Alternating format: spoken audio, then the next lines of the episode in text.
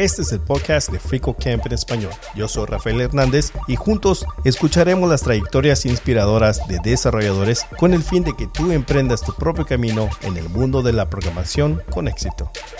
Hoy estaremos hablando con Matías Baldanza, creador de contenido, desarrollador frontend y traductor profesional, sobre el contenido técnico del área de desarrollo en español y la importancia de unirse a una comunidad.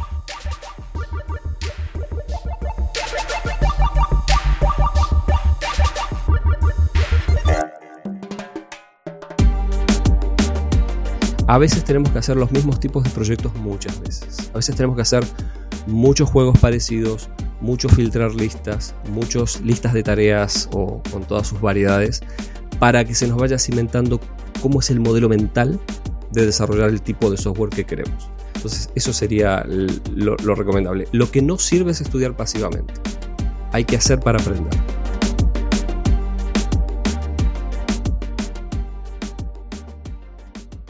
Matías, bienvenido y gracias por ser uno de los primeros que estoy entrevistando para el podcast de Frico Kev en español. Bueno, muchas gracias, Rafael. La verdad que es un honor porque es como que yo tengo un cariño muy especial por Free Camp en general y por el Free Camp en español. Así que como que me, invitaras a hacer esta, esta entrevista es como, es como un honor. Para los que nos están escuchando, Matías fue de los primeros contribuidores que se enlistó Ah, para ayudarnos a traducir. Y su participación fue importante porque él es traductor por profesión.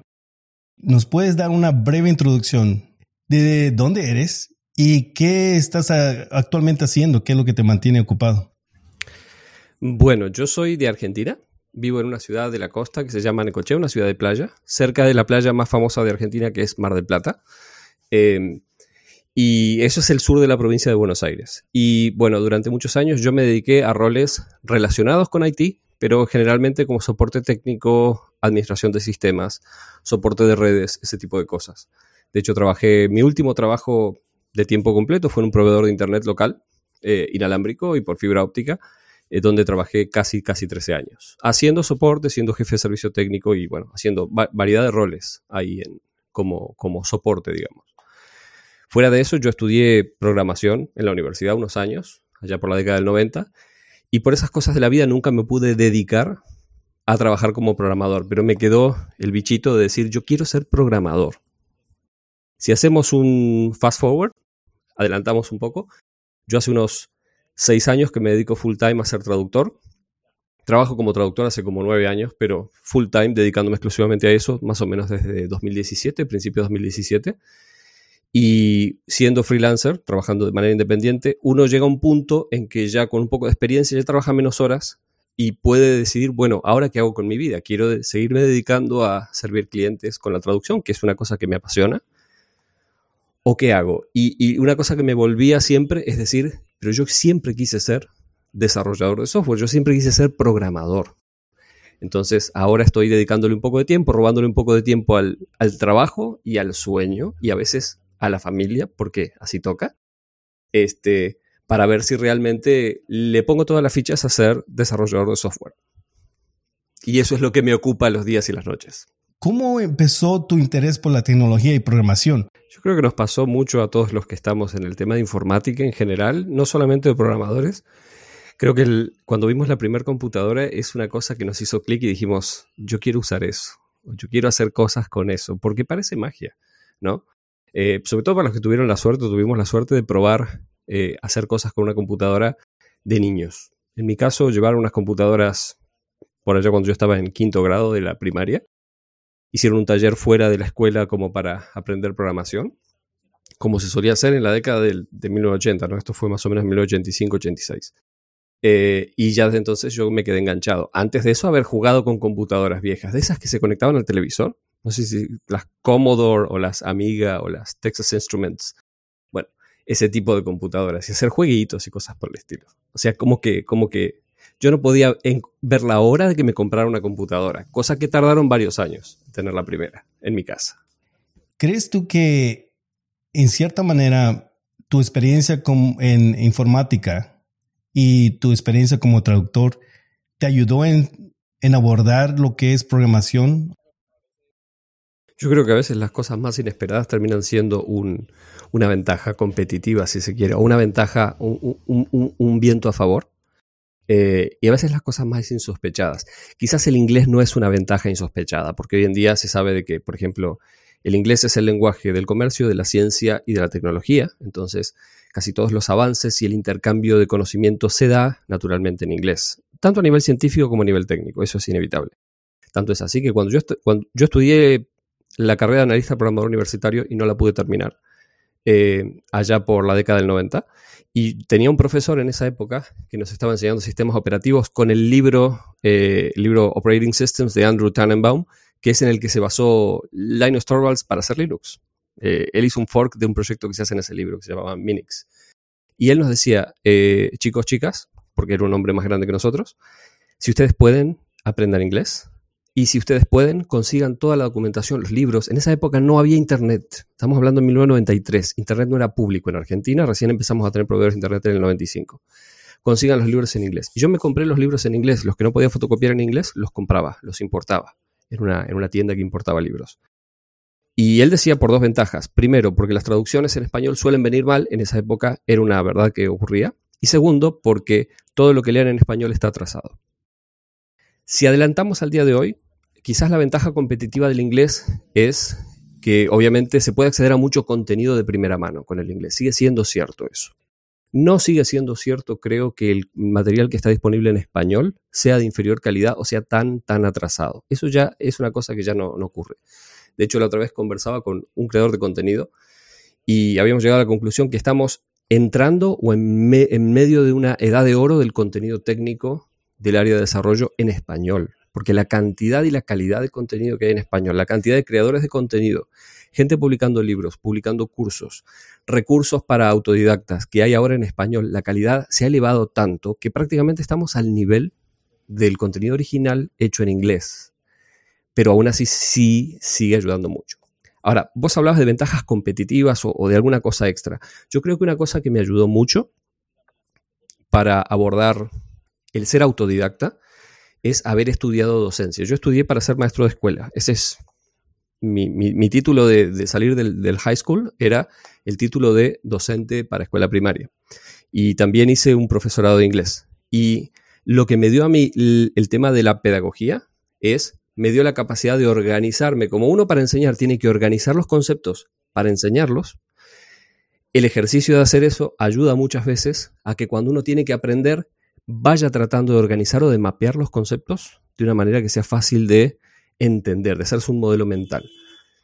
No es necesario ser docente para aprender, pero sí sigue siendo cierto que la mejor manera de aprender es enseñar. Y si no, eh, te lo puede decir mucha gente que se dedica a enseñar, que cuando vos más enseñas, más aprendes en profundidad sobre lo que estás este, estudiando o aprendiendo por tu cuenta. Muy, interesante lo que me comentas sobre la calidad que hay ahora en, en, español. Y esa era una de mis preguntas. Y, la contestaste, si había una falta de accesibilidad a recursos en español. Yo creo que la explosión de contenido de calidad en español que hay ahora y contenido original producido en español, este, no lo hubiéramos podido prever hace, hace unos años. Porque es como que veníamos de 15 años, quizás más, de decir siempre es traducción de y siempre los, verdaderos creadores que están a la vanguardia compartiendo lo que hacen. O por ejemplo, miren, eh, el espacio educativo de Haití se nutre fundamentalmente de profesionales con experiencia que lo que hacen es eh, extraer de su experiencia profesional y laboral, eh, extraer conocimientos, insights, les, les, decimos en inglés, ¿no? Que es más que conocimiento. Insights son como claves que uno va tomando. Eh, si nosotros nos fijamos, casi todos los patrones de arquitectura que ahora se utilizan para desarrollar software, las metodologías ágiles de trabajo, eh, las, las, prácticas o técnicas como el extreme programming, la programación en pares, eh, el uso de test-driven design, o sea, diseño basado en test, diseño basado en comportamiento, el BDD y, demás. el tema de hacer prototipos, de hacer testing first y todo eso, todo eso viene extraído de prácticas profesionales, de personas que sacaron eso quizás de 5, 10, 15 años de carrera. Y hasta hace un tiempo, los principales profesionales que extraían sus conocimientos y los convertían en metodologías, ideas, libros, eran de habla inglesa. Y ahora estamos empezando a tener gente a ese nivel produciendo contenido original en español.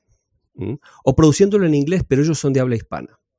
Y de golpe los tenés dando cursos. Eh, he visto muchos por ahí dando cursos ahora independientemente en plataformas como XDIO y otras más, que les facilitan a los creadores vender los cursos eh, y darlos en inglés y en español. Y eso a mí me alegra mucho. Me alegra que profesionales de la industria se estén animando a compartir sus conocimientos. Eh, más allá de compartirlo, por ejemplo, en un congreso, en una ponencia, con una conferencia o en un proyecto de código abierto, de open source, que era como hasta ahora venía, venía sucediendo.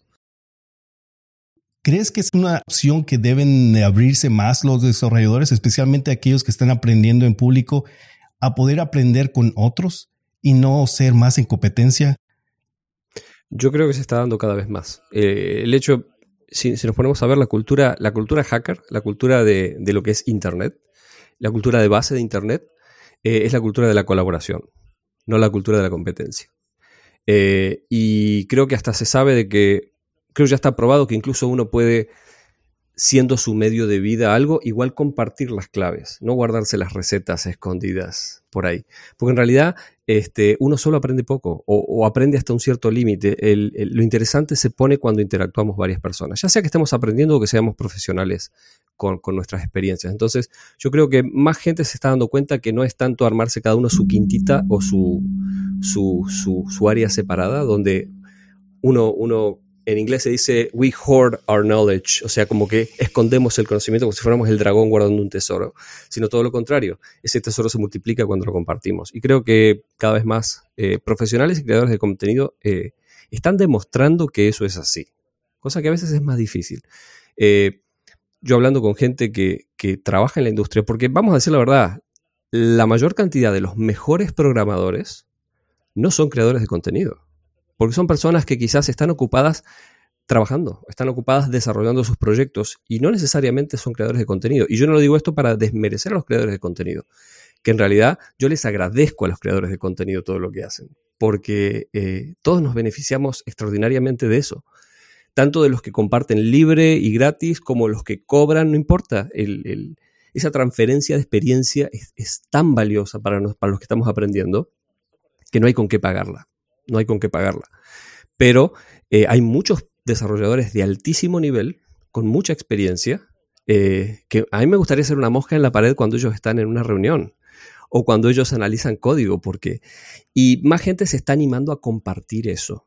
Y eso me parece sumamente positivo, sumamente positivo. Pero no todos, no todos lo van a hacer. Algunos simplemente quizás lo hagan eh, dentro del ámbito de su empresa, compartiendo ese conocimiento con los desarrolladores que tienen de los que son mentores o de los que son líderes. Y bueno, a veces ese compartir se da en ámbitos más pequeños. Ahora, si vos me permitís, a mí me gustaría agregar un detalle importante, que es este. Nosotros somos eh, los que estamos aprendiendo, ¿no? Yo me pongo en ese rol porque yo estoy efectivamente haciendo eso, estoy aprendiendo, ¿no? soy un learner, dirían los, los se diría en inglés. Eh, y yo te contaba que una de las claves que a mí me ayudó a tener consistencia es participar en una comunidad no importa la que sea, hay un montón de comunidades. Por ejemplo, en el ámbito que yo estoy desarrollándome, que es frontend, está la comunidad de Gonzi, está la comunidad de Frontend Café, que es muy conocida en Latinoamérica eh, y es muy numerosa, quizás es una de las más numerosas. Están las comunidades de varios creadores que hay. Está Moure Dev, eh, Bryce Moure, que se dedica al desarrollo móvil, está Matías Hernández, que es de Chile, está em, Miguel Ángel Durán, MiduDev, y tantos otros, ¿no? Noelia Donato también vamos a codear, que es otra desarrolladora argentina que ahora está en España, que yo la admiro muchísimo. Y eh, todas esas comunidades son positivas, pero el tema es a veces cómo hace uno para entrar en una comunidad. Yo creo que la mejor manera de entrar en una comunidad, y después esto otras personas me lo han dicho un poco de la misma manera, es entrar colaborando, más que entrar pidiendo, es entrar colaborando. Es decir, eh, acá hay una sopa, ¿qué es lo que puedo aportar? Alguien hace una pregunta, ¿yo sé algo al respecto? Puedo contestarla. Quizás yo no sé cómo para explicarle y resolverle las dudas a, alguien, pero si uno entra en una comunidad, y lo normal cuando uno entra en una comunidad es como cuando uno entra a una fiesta donde no conoce a nadie. Se pone en un costadito y mira y escucha y nada más. Y a veces hasta se siente incómodo y dice, no sé para qué vine, mejor me voy. ¿No? Pasa eso en las comunidades físicas, pasa en las comunidades online. Pero por ahí cuando alguien dice, hace una pregunta o hace un comentario y uno tiene algo para aportar, no se censure. Participe, siempre de buena manera, obviamente. A veces la etiqueta o las reglas pueden ser un poco distintas a lo que estamos acostumbrados y hay gente de distintas culturas donde a veces quizás, quizás el humor puede llegar a ser malinterpretado y demás. Hay que tener cuidado con eso, desde luego. Hay que ser un buen ciudadano. Pero eh, cuando uno puede entrar colaborando o ayudando o respondiendo, eso, aunque no parezca, hace que se abran muchas puertas adentro de las comunidades. En mi caso, yo trato de colaborar con lo que puedo. Yo trato de ser útil. Quizás por tantos años de ser técnico de soporte, donde eh, me ganaba la vida siendo útil. Eh, a mí me gusta, entonces, si podía ayudar con el idioma, ayudaba con el idioma. Si podía ayudar con una consulta técnica de algo que yo sabía, alguien que tenía un problema con la instalación de un servidor, por ejemplo, que yo tenía experiencia, le daba una mano si podía buscar algo en internet o había visto algo en internet y dice, ah, yo justo no lo sé, pero vi un recurso que alguien compartió y quizás esto te sirva. Nada más ese tipo de participación nos va abriendo y nos va haciendo que tengamos un lugar. De ahí en adelante, ya después cuando hacemos preguntas alguien nos responde porque ya nos conocen. Entonces quizás es una buena experiencia para, para colaborar. Una buena, una buena forma de entrar. Hola, espero que estés disfrutando esta entrevista. Quiero aprovechar esta pausa para compartir contigo otros recursos que FreeCodeCamp también tiene para ti en español. En nuestra publicación en español encontrarás más de 400 artículos, tutoriales y manuales traducidos que cubren conceptos fundamentales de Python, JavaScript, Java, Linux y muchos otros que te ayudarán en tu aprendizaje continuo. Pero si estás buscando videocursos completos para aprender construyendo proyectos de práctica, visita nuestro canal de FreeCodeCamp en español en YouTube. Ahí encontrarás 8 videocursos completos que suman más de 40 horas de práctica construyendo proyectos paso a paso para aprender Python, JavaScript, React, Node.js y más. Todos los enlaces de estos recursos gratuitos y otros los encontrarás en las notas de este episodio.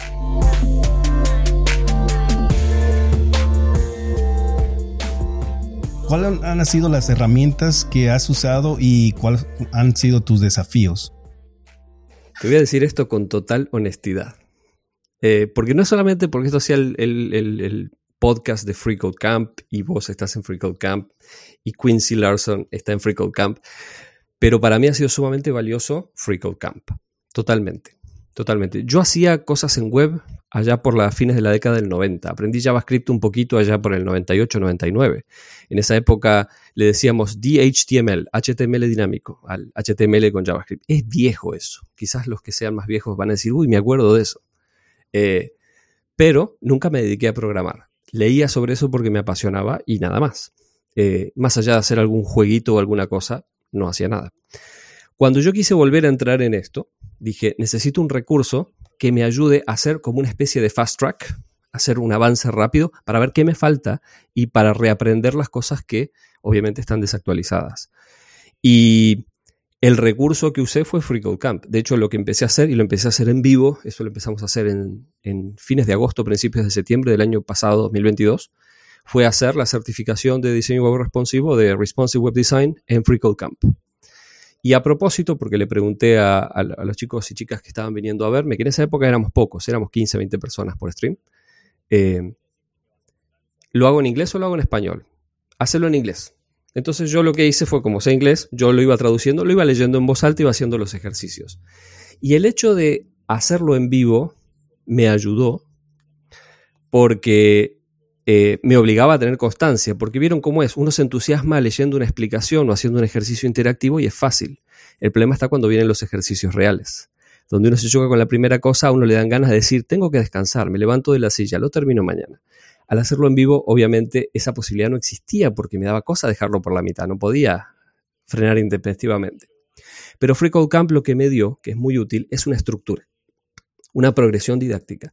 Y a veces cuando recién empezamos, el ser autodidactas necesitamos una estructura que nos lleve de la mano por los conceptos principales. No va a ser completa. Una cosa que hablamos bastante en el stream que hago todos los días a la mañana, eh, de lunes a viernes, es que yo creo firmemente que ningún curso es completo.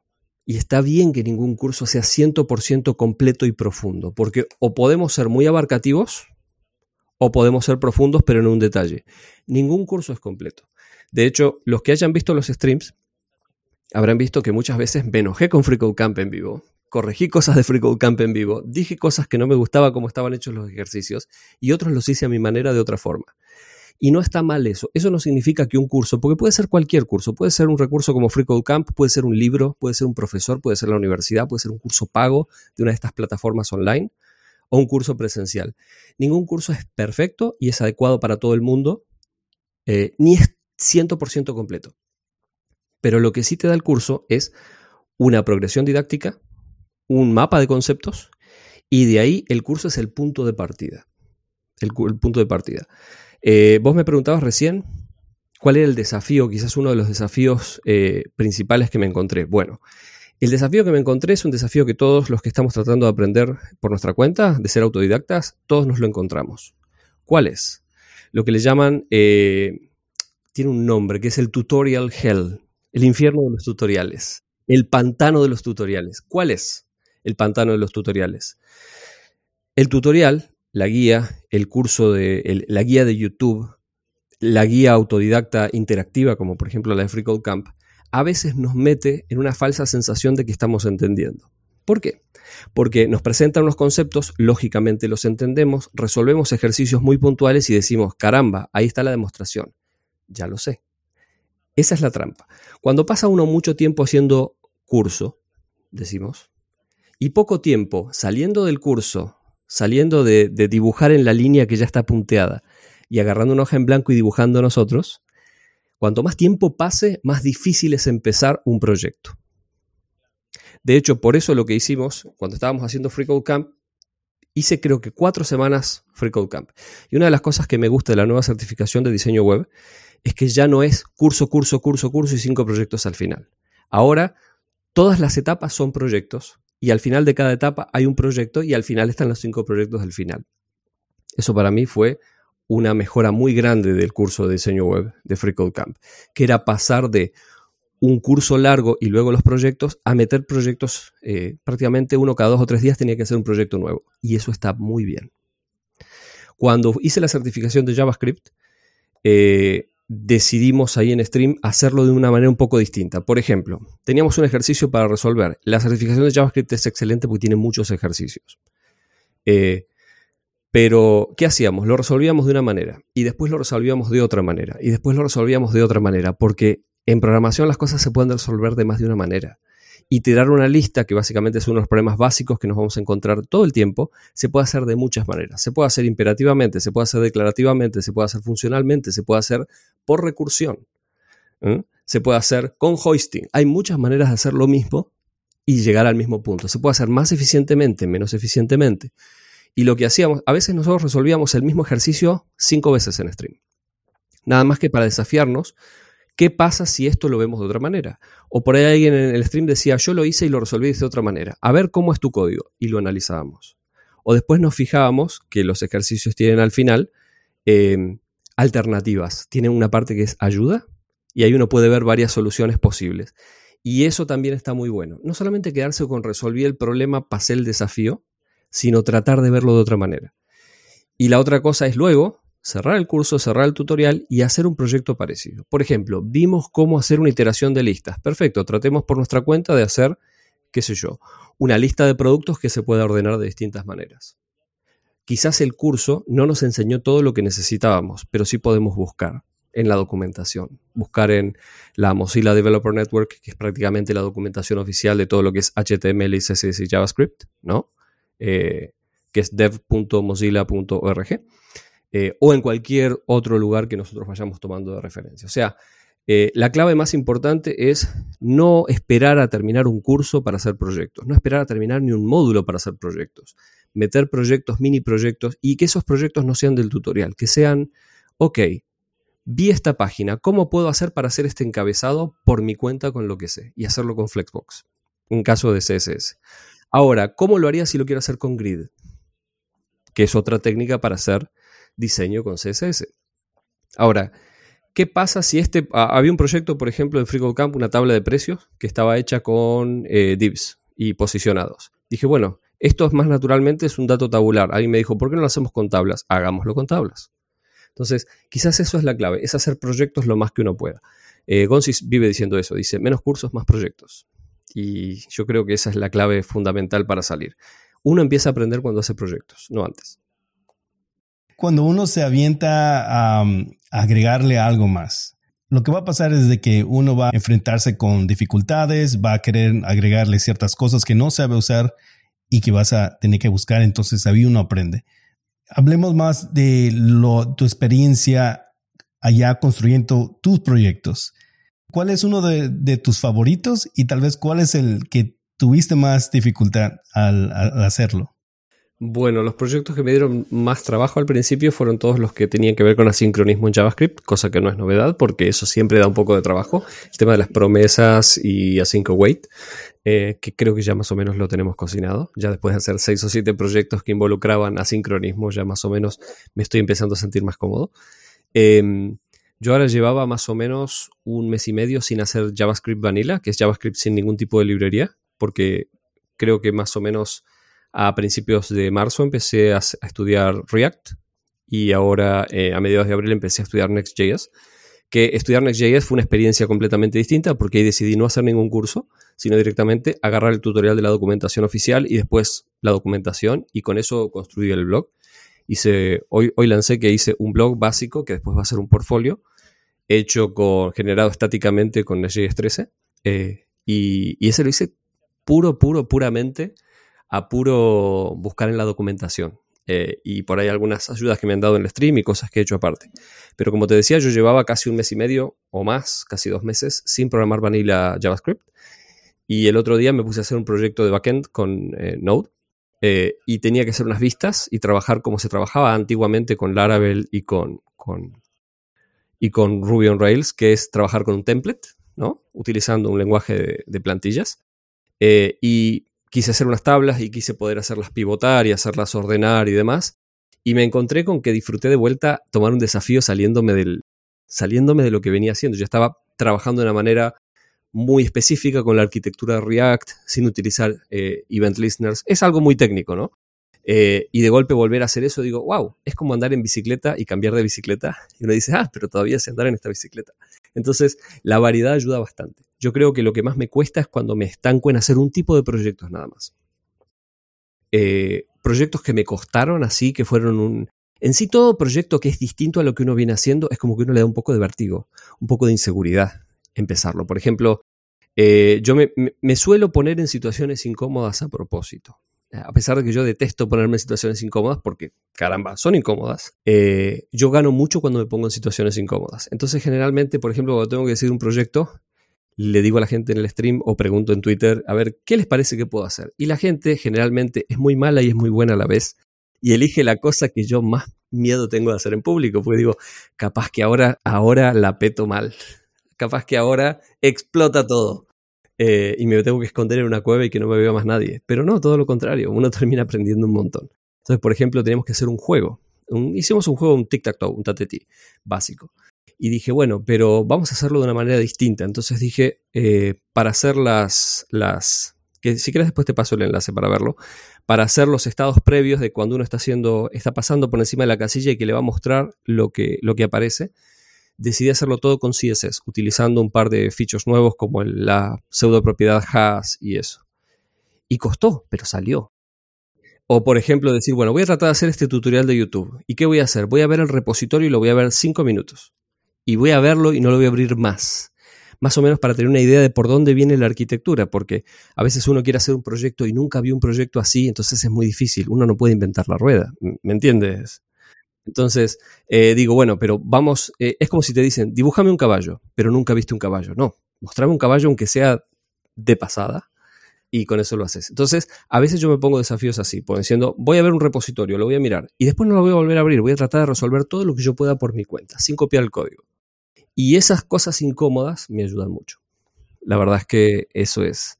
Es difícil. Yo creo que es como ir al gimnasio la primera vez, eh, Rafael. La primera vez que uno va al gimnasio no quiere volver más porque los brazos le pesan y las piernas no tienen fuerza para caminar.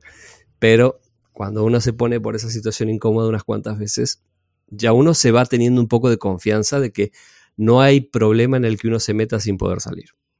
¿Qué serían los consejos a alguien que está comenzando en este mundo de, programación? Con tu experiencia, con lo que has, las herramientas que has usado, la experiencia como aprendiendo en público y también la, experiencia que has tenido como informática que te ha ayudado en cierta manera y traducción. ¿Qué consejos les podrías dar a los que están escuchando? Yo a una persona que recién empieza, lo primero que le diría es, lo que yo haría es una combinación de empezar de a poco, pero con decisión. O sea, eso es una especie de punto medio entre tirarse a la pileta de cabeza, pero de a poquito. no sé si es contradictorio, pero es contradictorio a propósito. Eh, lo primero que diría es, es más importante que comprar un gran curso, yo no estoy en contra de comprar capacitación. De hecho, comprar una buena capacitación, adquirirla, ya sea en forma de libro, curso o como fuera, puede ser muy útil si el material es de calidad y uno tiene eh, la constancia de hacerlo. Porque a veces la trampa de comprar una capacitación es que uno la compra y después no la termina o no la hace. Que me digan todos los que tienen cursos en Udemy y en otras plataformas que tienen colecciones de cursos gratis y pagos y que nunca los terminaron, por ejemplo. Entonces, eh, si tienen una forma gratis de probar, mejor. Siempre empezar probando por algo gratis y con un poco de compromiso. Decir, bueno, yo voy a empezar esta capacitación para hacer X, ya sea backend, frontend o lo que fuera. Bueno, me voy a poner una meta que es hacer un proyecto con esto, hacer algo con esto. Yo en, en, un mes hacer algo y publicarlo en LinkedIn, en Facebook, en Twitter, como para decir, yo hice esto desde cero. Ponerse una meta, decir, ¿qué me gustaría hacer? Y generalmente va a ser algo más chico de lo que uno se imagine. Pero tener la meta de decir, voy a probar esto Primero para producir algo por mi cuenta y segundo para probar si me gusta hacerlo, porque uno no sabe si algo le gusta hasta que no lo hace. Es una gran contradicción cuando a, los, jóvenes nos, nos piden al final del secundario que decidamos en pocos meses a qué nos vamos a dedicar el resto de nuestra vida. Y no sabemos si somos buenos para eso o si lo vamos a disfrutar o si nos va a servir para el tipo de vida que queremos. Entonces, a veces una persona se entusiasma y dice, y yo me meto en una carrera de cinco años en la universidad con una carrera en un curso que dura un año y todavía no sé si me gusta esto, no sé si lo voy a disfrutar. Eh, y, algo de eso tiene que haber, yo creo que algo de eso tiene que haber. Eh, entonces, probar con algo, probar con la muestra gratis, probar de producir algo con eso, inicialmente. Esa es la primera, probar. Y si uno ve que va pudiendo o entendiendo, quizás ya dedicarle un poco más de recursos y hasta de dinero y de tiempo a eso. La segunda cosa que te diría, yo le llamaría el 1, 2, 3 para estudiar programación eh, que salió en un stream de Matías hace un tiempo. El 1, 2, 3 de estudiar programación. Si, me das permiso, te lo digo y después te comparto la captura de pantalla. El 1, 2, 3 de, estudiar programación es 1. Seguir el tutorial, siguiendo los ejemplos a la par, escribiendo el código, no copiando y pegando, ¿no? Va haciendo, uno puede ver el video, puede leer el capítulo de una de corrida para tener una idea y después volver, no decir, bueno, ya lo terminé, voy al próximo. No, vuelvo para atrás y voy tratando de hacer a la par la explicación, la voy tratando de hacer. Si es código, lo voy tratando de escribir. No copiar el código, escribirlo. Eso es importante. Dos, ese es el uno. El dos es cerrar el curso, cerrar el tutorial, cerrar el libro, si uno puede al día siguiente, y tratar de hacerlo de vuelta. Lo mismo que hizo, tratar de hacerlo de vuelta. Uno se va a encontrar con que ahí se le aparecen todas las preguntas. Si uno se siente, uy, pero qué tonto que soy, ¿cómo no me voy a acordar si lo hice ayer? Es natural no saber hacer. Es como cuando tu padre o tu madre te fueron a enseñar a manejar un carro, un coche. Y la primera vez te dijeron, bueno, el acelerador, el embrague, la palanca de cambio, si tiene marchas manuales o lo que fuera. Y estaba todo bárbaro. Hasta que te dijeron, bueno, nos cambiamos de asiento y te toca a vos. Y el auto empezó a corcovear como si fuera un caballo salvaje. Es natural. Entonces, primero seguir el tutorial paso a paso, haciéndolo. Segundo, cerrar el curso, tutorial, libro o lo que fuera y hacerlo de vuelta, probarlo. Tercero, tratar de hacer algo por mi cuenta que no sea lo del tutorial basado en lo que aprendí. Mejor si es un poco distinto. Y mejor si es otro día, porque existe una, una cosa de, de neurología que se llama repetición espaciada, que es que cuando nosotros volvemos a hacer cosas que aprendimos antes, eso se va reforzando y nos va dando un poco más de dominio o de maestría, se va integrando más en nuestras estructuras mentales, neuronales. Yo no sé mucho de neurología ni de, ni de psicología porque no soy ni psicólogo ni neurólogo, pero hay estudios que dicen que la repetición espaciada, que no es otra cosa que aprender una cosa hoy, mañana aprendo otra, pero vuelvo a practicar la que aprendí ayer. Dentro de una semana vuelvo a practicar alguna otra cosa que vi antes, eso ayuda mucho a integrar todo eso. Y quizás si te tuviera que dar un, bonus, un extra, sería eh, hacer proyectos cortos, que uno diga, a ver, ¿qué puedo hacer en dos días? ¿Qué puedo hacer en una semana? Si tengo una hora por día, ¿qué puedo hacer en cinco horas? O sea, en cinco días. Y tratar de llegar al final de esos cinco días con algo terminado. Quizás no sea perfecto, pero funcional. Y después pasar y hacer otro. A veces tenemos que hacer los mismos tipos de proyectos muchas veces. A veces tenemos que hacer muchos juegos parecidos, muchos filtrar listas, muchos listas de tareas o con todas sus variedades, para que se nos vaya cimentando cómo es el modelo mental de desarrollar el tipo de software que queremos. Entonces, eso sería lo, recomendable. Lo que no sirve es estudiar pasivamente. Hay que hacer para aprender. Y por eso quizás las plataformas autodidactas que tienen ejercicios ayudan mucho en eso, porque es como que ya te obligan a, poner en práctica y a testear lo que estás haciendo. Puede encontrar todos los enlaces a las redes sociales donde pueden encontrar a Matías y sus proyectos mencionados en este episodio en las notas.